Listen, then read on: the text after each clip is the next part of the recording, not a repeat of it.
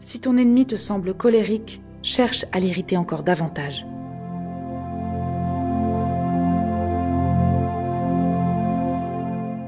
Il n'existe pas d'exemple d'une nation qui aurait tiré profit d'une longue guerre.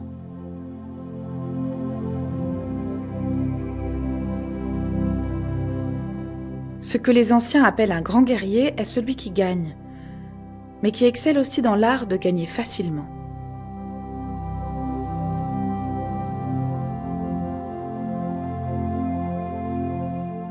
Le guerrier victorieux remporte la bataille, puis part en guerre. Le guerrier vaincu part en guerre, puis cherche à remporter la bataille.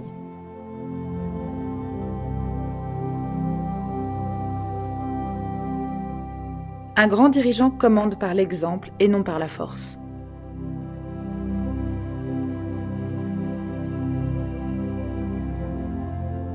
Si ses ordres ne sont pas clairs et distincts, alors le général est à blâmer.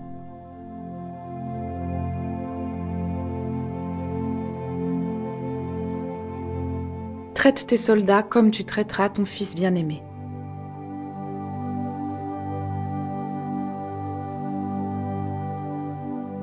La rapidité est l'essence même de la guerre.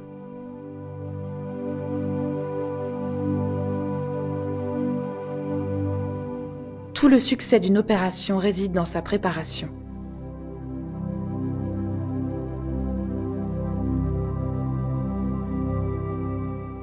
En tuer un pour en terrifier un millier.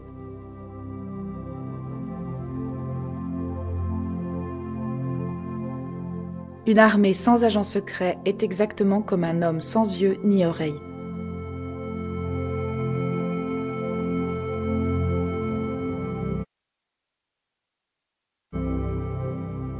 La doctrine, l'équité, l'amour pour tous ceux qui sont nos subordonnés et pour tous les hommes en général, la science des ressources, le courage et la valeur, telles sont les qualités qui doivent caractériser celui qui est revêtu de la dignité de général.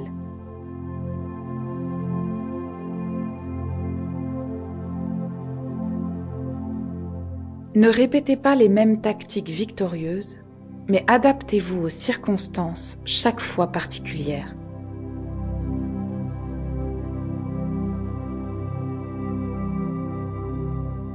Ne poussez pas à bout un ennemi aux abois.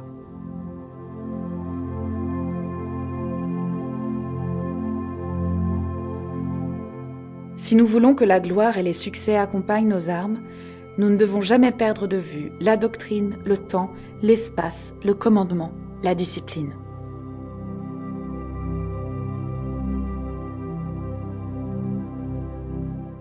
Il est d'une importance suprême dans la guerre d'attaquer la stratégie de l'ennemi.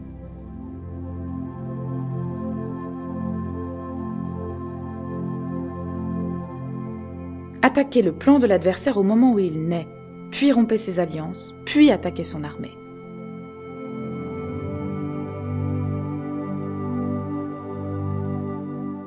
Le pire des politiques consiste à attaquer les cités,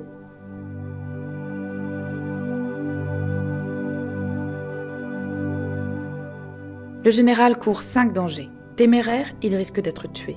Lâche, il risque d'être capturé. Coléreux, il risque de se laisser emporter. Chatouilleux sur l'honneur, il risque d'être humilié. Compatissant, il risque d'être tourmenté.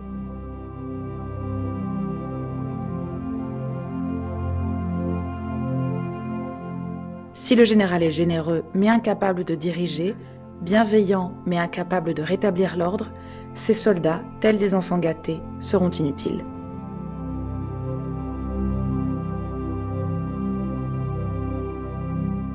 Notre invincibilité dépend de nous. La vulnérabilité de l'ennemi dépend de lui.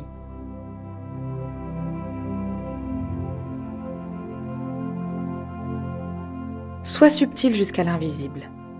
Sois mystérieux jusqu'à l'inaudible. Alors tu pourras maîtriser le destin de tes adversaires.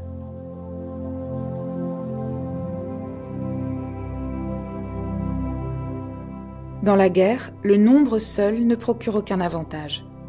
N'avancez pas en vous reposant exclusivement sur la puissance militaire.